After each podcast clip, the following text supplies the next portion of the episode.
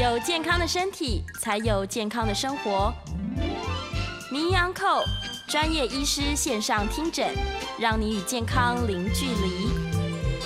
大家午安，这边是九八新闻台，欢迎收听每周一到每周五早上十一点播出的名医安扣节目，我是主持人米娜。我们今天的节目在 YouTube 同步也有直播，欢迎听众朋友们在 News 九八 YouTube 频道可以留言询问相关的问题。同样的，在半点过后，我们会接听大家的 call in 电话，有相关的问题都欢迎打电话进来。我们先预告一下，call in 的专线是零二八三六九三三九八八三六九三三九八。我们今天名医 uncle 邀请到的特别来宾是万方医院的眼科主任吴建良医师，吴医师好。嗨，米娜好，各位听众大家午安。大家好，欢迎吴医师哦。我们今天吴医师要跟我们聊一个超实用的话题，尤其现在已经是一月了，一月底就是农历的新年，我们大家就会开始疯狂用眼的时候到了。对我们今天的主题呢，就是熬夜追剧，小心用眼过度。在那个连续假期的时候，而且今年有九天嘛，那么多天，大家可能在晚上的时候会非常的忙碌，想要一次把所有的剧都看完。那这个时候呢，其实就要特别小心我们眼睛的负担了。对，是。是我我我我好像去年也是追了一一，因为在家很无聊哈，就是追一个剧这样哦，哇，那个很多集，大概四五十集，哇，后来实在是看不完，就跳到后面看结局。是，但是这个这个追剧确实是是一个很伤眼睛的事情啊。我我记得我分享一个案例，我我以这个几年前有一个。呃，大概三四十岁的女生哈，那来的时候是挂急诊，因为她那时候眼压非常高哈，然后就是就是来的时候眼压就是呃大概正常的三倍哈，我们正常眼压大概十几哈，那正他眼压大概到五十几，好，那这个这个原因是因为他好大概追剧追了这个三天三夜，然后说三天大概只睡了大概七八个小时。三天睡七八个小时，就都就是不知道什么剧那么那么好看，韩剧了韩剧，然后然后但是追剧以后呢，就是就是眼睛突然就整个都看不到，然后近视度数近视度突然飙到飙升到这个七八百度，就本来没什么近视的人，再增加到七八百度，就是整个这个这个产生一个，它其实是一个类似一个青光眼发作的状况。是，不过但背后原因可能除了追剧之外，它同时因为还有吃一些这个药物。好，有一些减肥药药物的影影响也有关系。好，但是它它一个比较特别是他，好就是看了三天三夜在就躲在棉被里面看，因为怕老怕怕家人 怕家人不给他看，他就躲在里面看手机。好，那就是我们等下后面讲到说你在黑暗的地方，然后又又又看着这个这个很小的荧幕哈，是那这样其实很伤眼睛的。真的，刚刚医师有讲到，就是呃。过度用眼，像那一位患者，虽然才三十岁到四十岁年纪，但是因为他看了三天三夜的剧，这样，然后用眼过度，所以他视力就衰退的很快，有一些青光眼的症兆症状这样子。那想问一下医师，就是用眼过度这这样子视力减退的原因是什么？对，其实我们视力减退，呃，用眼过度，这是大家日常日常的平常人用很容易碰到的事情哈。那其实就是它主要症状就是视力疲劳了。那我一般讲这个，呃，很多病人来的视力疲劳，他的症状其实就很多样化哈。其实他有可能是，比方眼睛酸痛啊、疲劳的症状，好，或是他可能会有一些流泪或者眼睛干涩的问题。那比较严重一点，他可能还会觉得这个头痛啊，或是这头晕啊，有的还有一些眩晕的症状。那同时可能会有一些其他，甚至延伸到肩膀啊，哈，酸痛，整个人都不舒服的一个现象。好，那那这种肩颈酸痛也是因为它特别常见的，大概就是我们讲说有一些看电脑、看手机用的三 C 产品用的特别多的。好，这其实还有一个特别名词叫电脑视觉症候群，就是用用三 C 产品太多产生这个。这个眼睛的一些症状哈，那一般只要每天使用使用这个手机的时间哈，使使用三 C 产品时间，只要大概两小时以上，大概就就容就有可能会发生。好，那那那其实以统计来看，现在呃，如果以美国的统计来看，大概三十岁以上哈，每天用超过五小时的这个三 C 产品的比例大概三分之二。啊，而如果如果是六十岁以上，六十岁以上。其实现在大家那个老年人用手机也用得很凶，对，所以他其实大概用超过五小时的也有大概三分之一，好，那年轻的小朋友，呃，如果十八十八岁以下，每天用两小时以上的比例也非常高，大概有六十五 percent，所以所以就是说这个这个使用电脑使用三 C 产品的比例在我们这个族就不管从小朋友到老年人，这个比例都非常的高。好，那我们用用电脑、用手机这个时间久，会对眼睛有什么伤害呢？就是说，他在用的时候，其实我们眼睛正常的眨眼次数会减少。好，大家如果稍微去注意一下，你在使用电脑或使用啊手机的时候，啊，因为你很专心嘛，我们叫目不转睛啊，所以你因为你很专心，你的眨眼次数就会减少。就是说，我们正常一个人也呃一个人，他这个我们看东西啊，这个一分钟的一个眨眼次数，正常下应该大概在十五次。好，可是如果说你在很专心在看电脑的时候，你的次数可能减到只有剩下五六次。好，那这样眨眼不完全或者不足够的状况，就会让你眼睛容易有干涩的问题。好，所以使用三 C 产品，第一个会会容易引发所谓干眼症的一个状况。好，那再来一个是因为因为它一直在看近的东西。好，我们眼睛看近的时候是靠我们眼睛肌呃内部有个肌肉叫睫状肌。是我们眼睛其实外外部有一些有眼外的肌肉，那是控制眼睛转来转去啊，好上看上看下左右转动的，这个这个是眼外肌。那我们眼内还有个很重要的肌肉叫睫状肌，睫是睫毛的睫哈。那睫状肌是这个眼睛里面一个环状的一种肌肉，那它的它的它它就是包在你的呃就是在你的水晶体的外面啊，它负责是调控你水晶体的一个啊。这个调节的力量，就是说让水晶体变厚变薄，这个是靠我们的睫状肌。好，那看近的时候，这睫状肌需要用力，那你才可以把焦距调到看近的。那看看近的时间如果很久的时候，就好像这个肌肉一直在用力紧张的状况，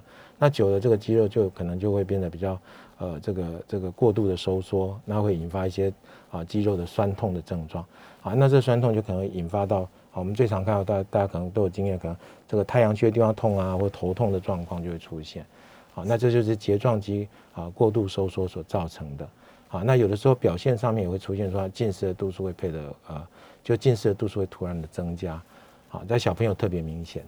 哦，那也想问一下医师，如果说像我们这样子，刚刚医师讲到，因为疲劳，我们长期就是短时间、长期的很密集的用眼，比如三天三夜都用眼。然后会觉得就是哦头很痛啊，刚刚医师有讲到，就是可能甚至太阳穴很紧绷啊，然后度数增加了，那这个是可逆的吗？就是我们今天休息过后，然后很疼痛的感觉就会消失吗？对，所以我们一般来讲，就视力疲劳这个部分，如果只是讲这个这个眼睛的用眼过度造成的疲劳，这个大部分还是可逆的啦。好，那刚刚讲说比较特别的状况是，哎，它可能引发了某一些疾病，比方说青光眼，或者是说它。呃，可能眼睛本来就有一些特别的问题，那因为过度用眼又造成它一些疾病的发作，那当然这个就要去看医生来做排除。所以也就是说，你如果疲劳的部分，你第一个做当然是休息了啊，休息。如果休息的话还是没有改善，那应该就要去看医生啊，做一个详细的检查。那医生其实检查大部分最最常看到的呃，这个视力疲劳的的需要排除的问题，第一个大家都眼镜配的有没有配好。哦，是对，很多时候是他的眼镜，比方说，哎，配的过过重，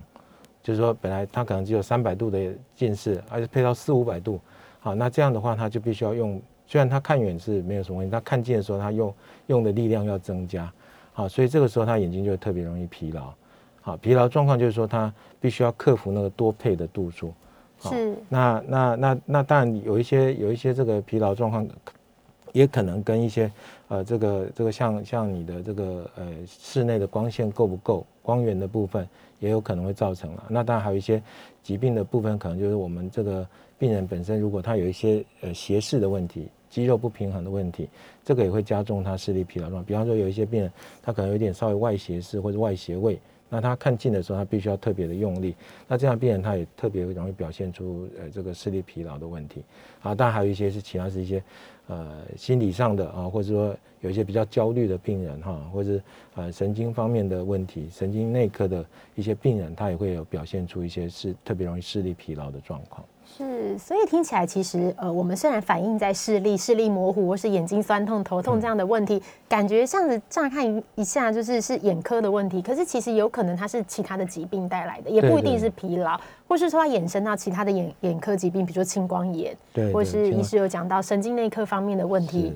也都会有影响哦。是，这边因为过年呢，就是大家就是。过年就是我们大家都想到说过年的时候要看剧，那看剧医师刚好有提到说，呃，您的那位患者就是躲在棉被里面，然后蒙起来这样子看。是。有一些有哪一些习惯是医师常在诊间里面其实听到患者形容，然后你觉得这个是还蛮常见的商业行为，嗯可以跟大家分享一下。其实第一个现在刚刚讲，其实最常现在最常碰到还是因为山西大概已经离不开大家，这个很多人都是在晚上啊，这个呃，呃你一天第一件事情可能是打开手机，看一下有没有什么讯息啊什么啊，每天睡觉灯都关了，最后一件事还是在划手机。好，所以手机对对现在生活上，当然基本上因为大家不管是呃，就是他以前只是用来打电话嘛，现在已经是 呃不只是打电话，它包括你所有的一些社交行为都在上面。时间，好，还要追剧哈。那对，那所以所以使用的频率其实是非常高的哈。那有一个坏习惯，大家比较大，大家常常会讲到就，哎，晚上这个灯都关了哈，还舍不得把手机放下来，所以就在很黑的状况下面都没有灯，那就只有一个手机在那边哈，啊发着光去晒你的眼睛。好，我们平常是晒太阳，现在大家都在晒手机。好，那呃很黑的环境去带看看手机，大家比较担心的哈，是说，因为你在黑暗的环境中，你的这个瞳孔是稍微比较扩大的。是、哦就是我们我们这个瞳孔是调节光线的量嘛，所以你在太阳光下面瞳孔是缩小的，但是你在暗室中，在昏暗的地方，你的瞳孔是相对是放大的。那那那你这个时候又用手机，手机的话，它的光线里面，我们比较担心是它有比正常的光线来的多一些蓝光的问题啦。啊，所以所以现在手机很多都有所谓的绿蓝光的一些啊这个模式，比方说像像 Apple 可能有什么 Night Shift 啊，好，就是它让你画面变得比较蓝色的部分减少啊。啊，为什么会有这样的一个设计？主要是这几年大家比较会担心说，哎，这个蓝光对眼睛到底会不会产生伤害？啊，因为有一些实验的证据啊，哈，一些啊一些这个这个，比方说我们把这个动物啊，好关在一个一个小的房间里面，然后让它铺露在很多的这种蓝光下面，好，主要是一些 LED 的光灯管这样。那那照了一段时间以后，再去把这些小动物拿去做做这个解剖以后，好，就发现它这个这个视网膜细胞都受损了。好，所以就是说过度的蓝光的呃这个铺路啊，好会会造成我们眼睛的这个细胞可能会有一些受损的状况。好，所以就衍生说啊，为什么会会现在会大家会想哦，这个在手机上面贴个抗蓝光的这个镀膜哈，或者说呃用程式用电脑程式去改善说你这个蓝光的量。好，主要是认为说蓝光会有可能对眼睛有有可能会有伤害。那你刚刚在讲说我们在夜间的时候，因为瞳孔是大的，然后你又在看这个啊、这个手机哈，那手机啊本身有一些蓝光没有去阻挡的时候呢，那通常大家拿手机会比拿书来的更近一点。对，好，所以这个这个光线进去眼睛的量就会比较多。好，所以跟看书不一样的一件事情是说，书本是一个间接的光线，就是我们通常是光呃房房间有光啊打到你的书再反射过来，它它是反射光。那手机不一样，手机它是直接的光，好，它这里面有一些 LED 或者一些发光的光源，那这里面就是蓝光的比例会相对高了一点。好，那再加上长期的曝晒，就可能会造成眼睛的伤害。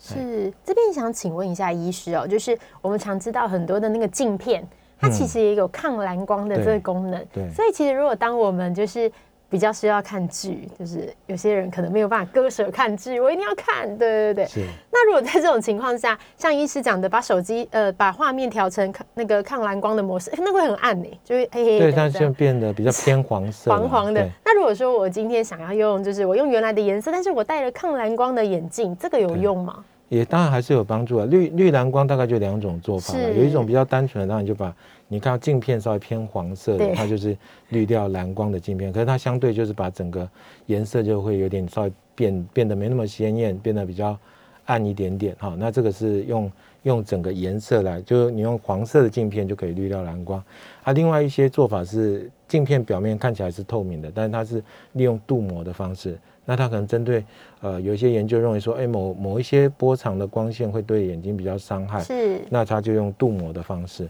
好，所以现在大概呃这种蓝光眼镜，就去眼镜行配的话，大部分是一些镀膜的设计了。那蓝呃那种黄色镜片，大部分只是一般比较简易的一个做法。好，就可就是也都可以达到绿蓝光做。不过最重要可能还是说，呃，你看看手机追剧这些，啊，可能时间都不应该太长啦。好，就是说你可能半个小时或者至最少最少一个小时应该要休息一下，不要一次看好几个钟头。好几个钟头都这种这种就是呃长期暴露的蓝光之下哈，有可能还是有一些伤害啦。好，我个人大概碰到比较极端的例子哦，我有一个病人大概四十几岁的男性哈，那他他其实来来看医生是被牵着来看的，因为他就已经看不到了。嗯，好，那他的他的他的问题就是家属是说他大概有半年的时间啊，每每天大概除了睡觉以外，那没有在工作，一个宅男。那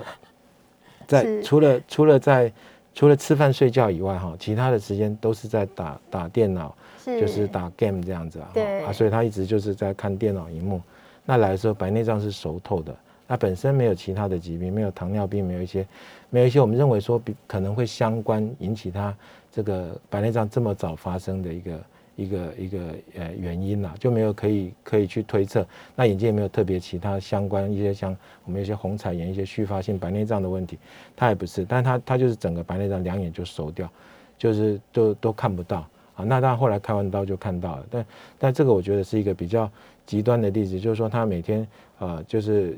呃看电脑时间可能达到十五十五个小时以上，好，就是几乎都都在盯着电脑那。这样的一个状况下面，然后又可能那个光线又是啊，因为打 game 它必须要声光刺激，所以它的荧幕都是开的特别亮啊，所以整个眼睛都是在晒，在这个曝晒在强烈的这些呃人工的这些蓝光的光源下面啊，所以就造成白内障很快在半年内就是从本来看得到变成到看不到，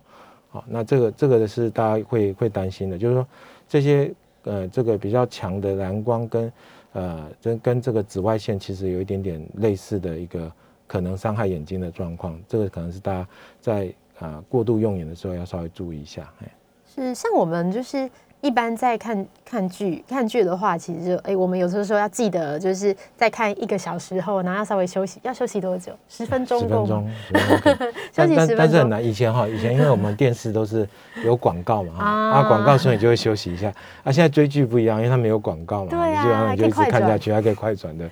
所以就会常常一次就会看好几个小时。这个对眼睛来讲，当然就会比较伤害。是，而且因为像有一些工作，像是电竞啊，它可能是长时间的。就是他要是把眼睛闭起来十分钟，可能就就对对对，哇，那真的是那真的要特别小心眼睛。对，所以所以如果是长时间在看呃看电脑的一个就是重重度使用者的话，那我们通常会会建议他，他可以配那种就是蓝光的眼镜了哈啊。那因为蓝光已经除了除了是绿蓝光这件事情以外，它好通常会加上一点度数，就让你稍微呃看近的时候不需要那么用力，所以可以减缓一些这个。啊，我们刚刚讲那种什么电脑视觉症候群啊，就是那些不舒服的症状可以减少，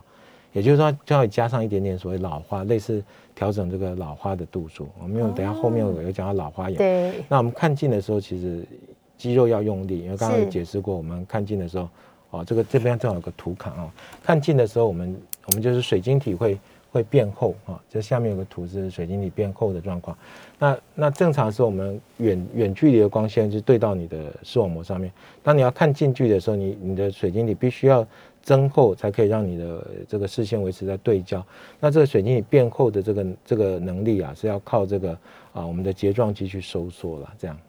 是，这里也想请问一下医师，刚刚有提到说，就是我们可以在看镜的时候，利用那个镜片的度数来让眼睛没有那么有负担。所以，如果假设今天听众朋友们他有一只眼镜在家里戴，然后他想要用那只眼镜看剧，那眼镜，那我们可以就是。加上就是抗蓝光的这个功能之外，度数方面，医师有建议说，如果那一只只是用来看，比如说剧或是手机，它可以增加一点度数，或是减少一点度数。像通常是通常是，比方说近视的，通常是调降一点度数啊，等于是像类似配老花的做法。如果是一个完全没有近视的人，我们可能会加上一一百度或者一百五十度的一个是类似老花的一个度数，让他可以眼睛肌肉可以减少这个用力的状况，特别是在。呃，这个年龄如果大一点，比方四十岁以上，我们等下会讲到说，我们老花眼大部分好发年龄就四十岁以上，所以如果四十岁以上的人的话，我们可能会针对他老花的度数呢，去给他稍微呃加上一个看近的功能，也就是可以专门用来看近跟呃呃这个中距离看电脑、看手机的一个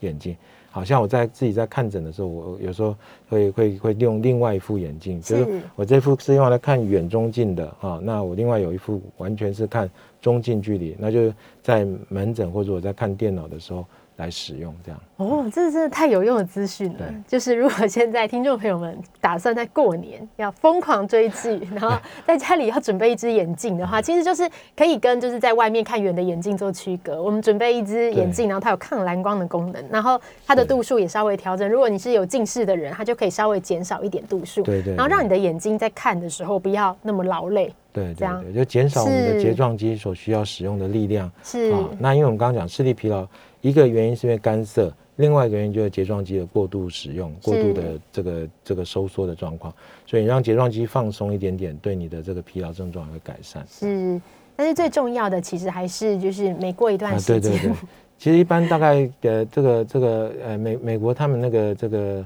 啊就是视光医学会啊，他们他们有一个有一个口号哈，就是二十二十二十这样的一个口号。那其实就是说你看东西每二十分钟，你比方你要看电脑，每二十分钟，那你要把眼睛的视线呢挪到远的地方，就是他们讲二十第二个二十是二十尺，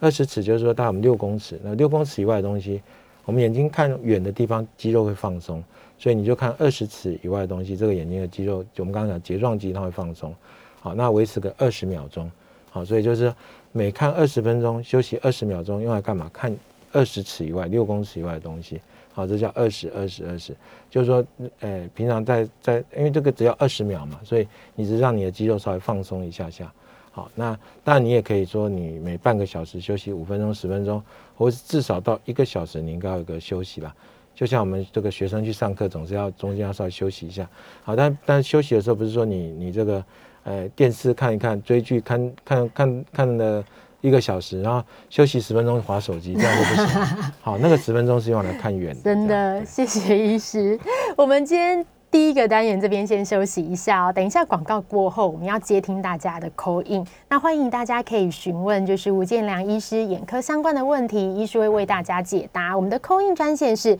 零二八三六九三三九八八三六九三三九八。我们来等一下来接听 call in 喽。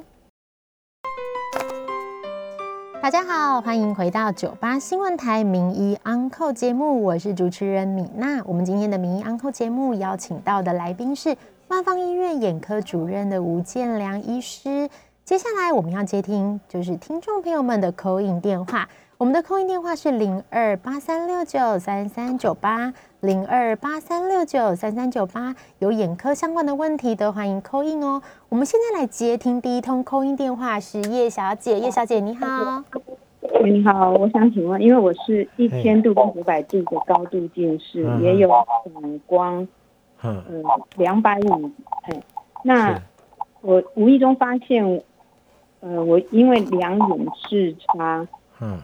现况是一眼看近，一眼看远，嗯是，对，他会这样子。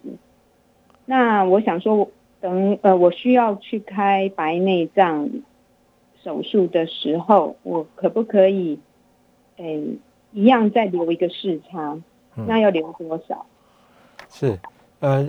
呃，这个叶小姐刚刚讲说，她一边大概一千度，一边大概五百度了哈，所以基本上算是一个比较就是视差比较大哈。我们一般讲视差或是不等式哈，大概两两眼差两百度以上就算是所谓的不等式。那这样因为两边看东西，我们大家知道戴眼镜，比方说这个近视眼镜它是凹透镜，所以等于是比较深的这个影像小一点，那比较比较浅的这个影像会大一点，所以也就两边影像会大小不一样。所以他当戴那个眼镜的时候，就比较容易会头晕的问题了。好，不过如果从小就是一个视差大的人，他基本上大概可以适应这种视差影像不不等大的一些状况。好，但在将来如果说他年纪大一点，有白内障的问题的时候，他其实我们要白内障手术，现在当然我们有多焦点的水晶体哦，那但是呃这个。呃，也可以用单焦点来达到这个不要戴眼镜的目的哈，那就是我们用所谓的单视法，也就是说把一个眼睛的度数调成看远清楚，一个眼睛调成看近的比较清楚，也就是两眼制造视差可能大概从一百度到两百度之间的哈，就有一眼留一两百度，有一眼没有留度数，所以它比方说我如果右眼留都没有留度数，我右眼看到以后看远可以清楚，那左眼留一两百度我可以看近，那这样它也可以达到一个就是说手术后。不需要戴这个老花眼镜的一个状况，好，这就呃刚刚呃听众想要来了解说，是不是可以这样设计这样流度数？这个当然可以，因为我们手术的时候是可以用这个呃所谓的单视法哈来造成你一点点不等式，然后达到去掉老花的一个一个目的。好，就是我们开刀的水晶体，我们是可以经过计算，所以可以设定说我希望啊手术的时候是要不要完全矫正呢，还是说我要留一点度数？所以这是可行的。哎，好的，那我们接下来接接听一下王小姐的口音。医生好。那个，我请问哈，那个开了白内障以后哈，有一个多月了哈，就又经过镭射了哈。那请问，那这次镭射了以后看清楚了以后，那往后的日子，比方说几个月或者是一两年之内，它又模糊了哈，能不能再镭射？哦，如果万万一后来又再模糊，可能第一个就要先看看说到底是啊什么样问题造成模糊了哈。我们我们一般刚刚这样讲，就是说他先看完白内障哈，然后视力改善了，可是他一个多月以后啊，这个这个比较比较就是呃比较快了一点点，然后一般可能要到几个月或几年啊，会产生所谓的二次白内障或者后发性白内障。好，那个原因是我们开白内障的时候是把这个后。水晶体的囊袋是保留的，因为要放那个人工水晶体。那这个囊袋本身呢，将来这个一段时间以后哈，特别是年轻的病人或者有些可能特别的体质，它有时候后囊会再增生增生一层薄膜。那这个时候我们是用镭射把那个薄膜打开。啊，就是刚刚听众讲说，诶，他一个多月以后又打了一个镭射。那这个镭射其实把那个薄膜打开，打开以后这个薄膜不会再合起来。所以呢，那个只要打一次，通常一次就够了，不需要再打第二次。好，所以如果将来又过了一段时间又模糊，第一个可能要先看到底是有没有什么新的问题。啊，比方说可能视网膜黄斑部有退化，啊，或者有一些其他的状况出现，所以要先排除那个问题。否则一般来讲，你大概呃那个后发性白内障的镭射，大概只要做一次就够了。嘿，好的，那我们下一位接听林小姐的口音。哎，医生你好，我想请教一下。呃，我有那个防斑部皱褶哈，是。那现在视力目前零是呃是零点六零点七，那它一定会再继续的退化吗？有什么方法可以让它 keep 住？或者呃，另外还有就是呃，我也曾经有那个裂孔镭射，跟这个会有影响吗？那如果以后呃还有白内障的手术，这这都有相关吗？嗯。那个那个这个叫黄斑部皱褶哈，就是或者叫黄斑部前膜，就是说它是在我们的黄斑部，黄斑部就是我们这个视网膜的中心，你就把想象照相机的底片那个中心点的地方，那这个地方是我们视力最重要的地方，因为你看东西的清晰度啦，或者看色彩、看明亮度都是，哎，这个黄斑部是最重要的地方，所以它当它上面产生一个薄膜的时候。呃，严重的时候会造成视线的扭曲，哈，视力的模糊。啊，严，但比较严重的时候，它需要做手术了。手术是叫玻璃体切除手术，它是把这个呃这个眼睛里面这个玻璃体啊，就是我们眼睛这个呃中央啊，从水晶体到视网膜之间那个空腔哈，把它清干净啊，清干净以后呢，呃，它再把那个那个上面那个薄膜增生的薄膜把它拿掉。好，那那。当然，这个手术有它一定的风险啊，所以一般来讲是说，呃，这个视力有比较大的影响，好，或者是说它这个呃视线扭曲的状况比较严重，才会去做这个手术，啊，那呃以他视力目前他有零点六零点七，应该还不需要到手术的状况了，啊，会不会恶化这就不一定了，有的人他会继续的这个越来越厉害，那有的就维持这样很多年都没有什么变化，好，所以原则上这样目前的的这零点六到零点七的视力，那黄斑部的。呃，皱褶如果呃都没有什么太恶化的话，建议大概就是一个定期追踪就可以。好，那它跟这个这个呃病人本身说，呃原来以前有过什么视网膜裂孔啊，也许有补过镭射，这应该还是会有一些关系了哈。就是说啊，有可能裂孔我们去做一些镭射的修补啊，或者说呃不裂孔之后产生一些发炎的状况，这个也容易引发所谓的呃一些这个黄斑部皱褶。皱褶就是长一层薄膜，就是那个薄膜增生的原因。还是可能有跟眼睛有发炎啊，或者我们有做过这个裂孔的镭射，这个可能还是会有关系。但是它通常呃大部分病人其实它都维持在那个程度了。好，如果继续的恶化继续的进行，那我们才会需要做手术这样。的，我们这边也来回答一下，就是有蛮多听众朋友们在 YouTube 的直播上面有留言一些问题哦。我们现在还有一点时间了，我们想请教一下医师哦。呃，熬夜追剧，然后用眼过度。刚刚医师有讲到近视突然加深嘛？那这边也有听众朋友们询问到说，呃，老花也会因为也会这样子，因为看剧而加深吗？跟近视一样狂飙这样子？老老花是这样，老花其实不会不会呃不会狂飙了哈。老花其实它就是一个呃水晶体的弹性变差的一个状况。好，那所以才会很多人说，哎，近视好像不会老花。那原因是因为呃这个呃看近视眼的人其实看近看得到，看远看不清楚嘛。所以所以他看近的时候，如果是老花的人，一般如果他还是单焦眼镜他会把眼镜拿下来看近。好，所以会给人家误会说，哎，好像呃近视眼的人不会老花，其实都还是都会有老花的。好，那老花度数其实是因为调节力变差，所以当你调节力完全都没有的时候，好，那那那他也不会再恶化。好，比方说，比方说到到了大概六十岁以上，他这基本上这个眼睛水晶体基本上没有什么调节力了。好，我们可以想一下，回想一下我们小时候，我们可以把东西拿到很近都还看得到，对不对？是。啊，这就这就你的调节的这个范围非常大。就是说，如果一个一个没有近视的人，他可以看远看很远，然后他也可以看近看很近。这个他眼睛的表示他眼睛里面这个弹性是很好的，水晶弹性好，所以他可以看最远的地方也看得清楚，然后最近很近很近也可以看得到。好，这在我们小时候是这样。那随年龄增加，你这个所谓的近点就越来越远，就是说越越拿要越远啊，所以它失去弹性。对对，所以它就它就没有办法有一个很大的调节的范围。那老花大概一般就是说完全没有调节力的时候。我们大概就是三百度的老花，它是不会再一直增加啊。那通常大概六十岁到六十五岁，它大约达到那个稳定的一个状况啊。老花一般大概四十岁就会开始了啊，所以啊，但现在有一些人用眼过度，有的在三十几就开始老花的也是有的。哎，是我们一般听就是大概是四十岁的时候就会开始陆陆续续，大家就说突然就是看不清楚这样子。对，刚刚医师前一段有聊到就是。二十二十二十，对对，这是非常重要的。我们每看用眼的习惯，对，我们有的人把它叫做用眼的卫生习惯，哎，跟戴口罩一样，这样对对，跟洗手一样，对对对，就是每每看二十分钟，那我们就要就是二十秒看远距，就是二十尺。这样子对眼睛是比较有帮助的。我们等一下这边会再继续回答，就是听众朋友们的问题哦。如果听众朋友们有问题要扣印，也可以拨打零二八三六九三三九八。我们这边再快速的回答一个问题，就是这边有这个听众提到说，眼睛早上起来的时候看干涩，这也是用眼过度的症状啊，也算是。不过基本上那个特别干涩。呃，早特别是早上起来特别干哈。第一个当然排除他是干眼症的一个患者，那再来一个有可能是有的有一些人睡觉，有一些人的干涩在早上特别严重，其实是有一部分人睡觉的时候其实他闭不太紧，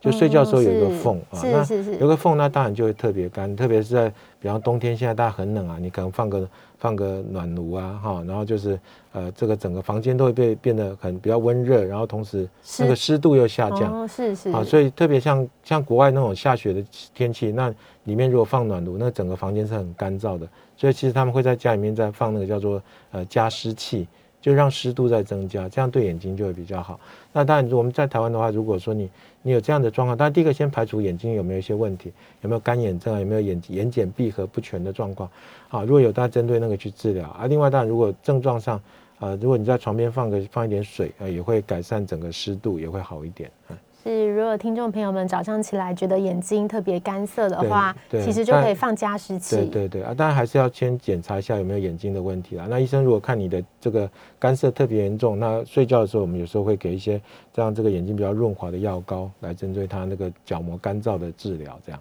好的，就是先排除疾病的问题之后，然后我们再改善就是内部的环境。对对对，所以但是还是要小心，不要用眼过度哦。是是。对，用眼过度还是会造成很多的，就是不舒服啊，或是疲劳，然后对会有干眼症啊这样子的症状。对，那也这边也想问一下医师，就是呃，我们眼睛干涩的话，就是有没有什么预防预防眼睛干涩的方法？好像大家都蛮蛮多这个困扰哎。啊，对，干眼症其实是一个呃比例很高的一个一个疾病了哈。他们国外有问卷，现现在年轻人也很多，以前认为是老年人。我们以前教科书我们在在学习眼科的时候，那时候讲说，啊，干眼症好发这个中老年的妇女啊，啊，为什么？因为她中老年她这个呃，特别是停经后的，因为她这个荷尔蒙改变啊，所以她这个女生她会特别多。干眼症，但现在不一样，因为现在用用过度以后，就会有很多不同。好的，谢谢医师。我们这边先休息一下，我们广告回来后继续接听大家的 call in，call in 电话是零二八三六九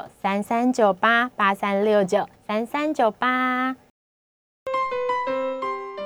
大家好，欢迎回到九八新闻台名医安扣节目，我是主持人米娜。我们今天的名医安扣节目邀请到的是万方医院眼科主任吴建良医师。我们接下来会继续就是接听听众朋友们的 call in 电话，我们的 call in 电话是零二八三六九三三九八零二八三六九三三九八。我们来接听宋先生的电话，宋先生你好。好，你好，医师好，呃，医师好，你好，嗯。我我一个朋友太太，她是白内障，嗯，在开过刀以后啊，有那个又肿又红，眼睛啊，搞了治疗一个多礼拜以后才好了，嗯，但是视力到现在快两个月，还一点没进步，开没开刀时候它一样，嗯，这是什么事情啊？会不会好啊？开刀不是还清楚一和和原来没开刀一样的视力，嗯，医院里检查也检查不出来。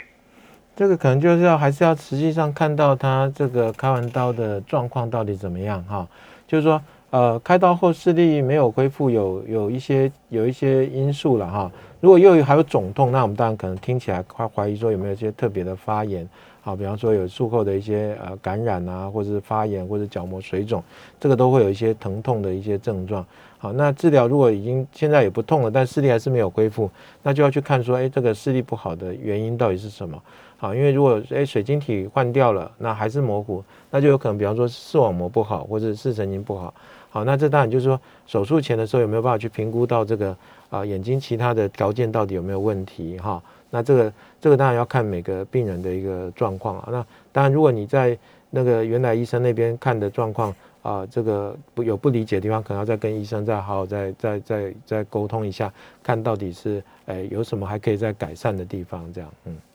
好的，谢谢吴医师。吴医师，我们看到 YouTube 直播这边也有好多听众朋友们 留言，但蛮多，可能没有办法全部回答，但是我们会尽量快问快答这样子。我们这边来看到，就是这边有一位听众询问到说，呃，想请教医师，呃，一天使用五小时的眼睛是？一整天五小时，还是 一次五小时？总总时数啊，如果一次五小时，那对眼睛就更不好了哈。他是讲总时数，如果在一天在五小时以上，啊，其实那个比例很高。我看看现在现在大概一天用五小时以上三 C 产品的人，可能都有一半以上了。好，所以也就是说，这个这个这个问题是还蛮蛮严重的，就是说普遍大家用的时间都过长。好，但是这个应该很难改善，所以你要改善，就是说你中间要稍微休息。我们刚刚特别讲说，哎，你可能。好，所以如果做不到二十分钟，就稍微休息一下。你当然至少半小时或到一个小时，你应该要做一个休息的一个状况。这样是。那这边有听众朋友们询问到说，想询问医师，如果是重度近视的话，有有需要多久检查一次眼睛吗？对，一般我们高度近视的病患哈，那呃，如果都从来都没有检查过，你至少大概可能呃，这个一年应该要检查一次了。啊，如果检查有问题的状况，可能呃至少。呃，这个半年可能都要到追踪一次，而如果没有问题的话，可能维持到一年到两年的一个追踪。哎，医师，请问高度近视是高度近视？哎，很多人都以为高度近视要一一千度才叫高度，在事实上，在 W 呃，在这个世界卫生组织它的定义哈，以前是讲六百度，那现在其实降到变五百度。所以五百度以上的啊，五百度以上这个就所谓的呃高度近视，所以其实这个比例也是很高。五百度很容易，在台湾非常多这个五百度以上的近视的病人。好，那那这个包括我自己的小孩都五百度以上，我两个小孩都是五百度。呃，那那所以所以这个这个这个近视的问题在台湾哈，这确实我刚才跟主持人讲说，我们这个近视的这个部分，我们台湾也是世界第一啊哈，我们的盛行率也是全世界最高的哈，所以这个。啊，大家可能要特别注意小孩子这个啊，在求学过程要让他这个有有一些好的一个习惯哈，近视才不会一直增加这样的。好的，我们刚刚在节目开始之前，其实有跟吴医师聊到一个，就是一个最近很新的新闻。嗯，是，大家都超兴奋的。是是，这个这个有终于这对针对老花来讲哈，那我们大概最近有个新闻是说，哎，这个有所谓的老花眼的眼药水。好，就治疗老花的眼药水。好，那这个其实也也也也是一个很老的一个药了，它是一个啊，我们以以前用来治疗青光眼的药哈，它是一个这个所谓的皮洛卡汀哈。那这个皮洛卡汀它是它是一一一个从植物提炼出来的植这个生物碱，然后它就是它在眼睛来讲主要是造成缩瞳，它可以降眼压。好，那在治疗老花上面，它是用一个稍微比就比我们平常治疗青光眼用的浓度再低一点的的药水，然后它达到一个瞳孔收缩。我们瞳孔收缩就是让你的这个景深可以增加，然后它有一点点让你的近视也可以增加一点，那会造成你这个看近可以可以改善。那目前说一一天点一次这样，那呃看起来它的效果应该还是不错了哈。就但对对于这个这个呃开始老花的人来讲哈，它是一个选择没有错。是这边我看到新闻上其实有讲到，就是说就是它其实点下去以后，然后因为它就不用动手术或什么，然后可以维持。对它其实就是让我们的瞳孔，其实它打它是一个缩瞳剂，就是说把瞳孔变小的药。我们小朋友会点散瞳剂，把瞳孔放大。对对对。啊，这个是把瞳孔缩小。啊，小朋友点散瞳剂视力不是会变模糊吗？那点点缩瞳剂的的目的是把这个瞳孔缩小，缩小以后，我们如果有有在照相的朋友哈，应该知道说这个瞳这个光圈缩小的时候，它这个东西的景深是变大的。对。大光圈的时候就会变浅的景深，那缩光圈的话，你的景深会变深。所以当光圈缩小的时候，它看近就会变好，近距离会变好，这样。但是东西如果过度的话，它那个这个这个看的东西亮度反而会下降了。好啊，但长期点可能要再观察它有没有一些其他的副作用。好，但是它已经通过那个 FDA，就通过美国的呃食药署，它已经给正式上市的一个呃眼药水。但同一类的药其实还有陆续有几个药还在研发中了哈，未来可能也有一些新的药物这样子。是，目前台湾还没有，就是期待上市。对，台湾目前期待之后可以看到台湾的是上市的部分。对，是我们今天这个这个节目最后面啊，我们来就是。来就是聊一下，就是如何放松眼睛跟护眼。刚刚医师其实已经有讲到很多了，就是然后这边还有一张图，是如何就是正确的看荧幕，这个超重要。当然就是说我们我们这个呃，其实大家在网络上都可以看得到这个呃，就是说你到到底要怎么样的坐姿啊，怎么样的位置啊，对你的眼睛会比较好。好，我们这边有个图片，基本上就是说啊，我们看电脑的距离应该有一个适当的一个距离哈，一般可能五十到七十公分。好，那重点还有一个重点是你的视线呢，啊，要大概在你的这个电脑荧幕的上缘，就是说你看看的时候是稍微有点往下的啊，不要不要变成仰头看电脑，仰头看电脑对对对你的这个疲劳程度就会增加，好，而且坐姿椅子的高度，坐姿的高度，啊，就是要调到一个舒服的部分。那另外当然就是你的光线，光线大概就要注意，就室内的光线也是一样，不要把灯全部都暗暗的，只有一个电脑的荧幕。但是也要注意说有没有一些呃一些光源呐打到你的电脑荧幕又反射过来，会造成眩光的问题，那个也会影响。比方说你你的电脑后面就有阳光西晒过来，它就打在你的荧幕上，那你当然会看不清楚。好，所以要一个注意光源足是不是适当，是不是足够，然后有没有一些眩光的问题。好，那就是说再加上你的坐姿的这个桌子啊，就是桌子椅子的高度的一个调整。好，然后跟电脑荧幕要稍微略低于你的视线水平。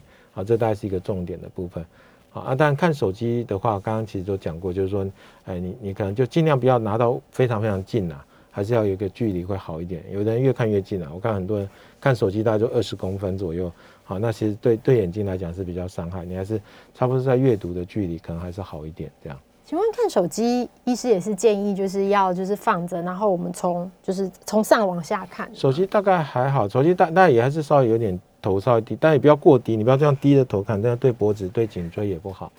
好，就是说，呃呃，如果是一直当低头这样看或者看平板，你还是帮他调一个，呃，让让你眼睛就是让你脖子比较舒服的一个状况，会减少所谓的这些所谓的电脑视觉症候群的一个发生，这样。是，最后我们就是超最后来问一个问题，就是之前本来想问的，来不及回答，就是说像我们在公车上或者捷运上滑手机的话，有什么要注意的？也是高一，就是平行这样还是？对，呃，其实其实呃，在在在那种行进间的这种呃呃这种公车啦、火车啦这些捷运哈，在看看手机，上因为你看那个之前不是有那个。这个捷运杀人案是不是？大大家都在看手机，都没有注意到就被杀到了哈。嗯，所以还是要注意周遭的环境。没错没错。那那看看手机，在车上一直看，其实因为车上的问题比较容易视力疲劳，原因是因为你你这个这个盯着这个荧幕，它其实是晃动的，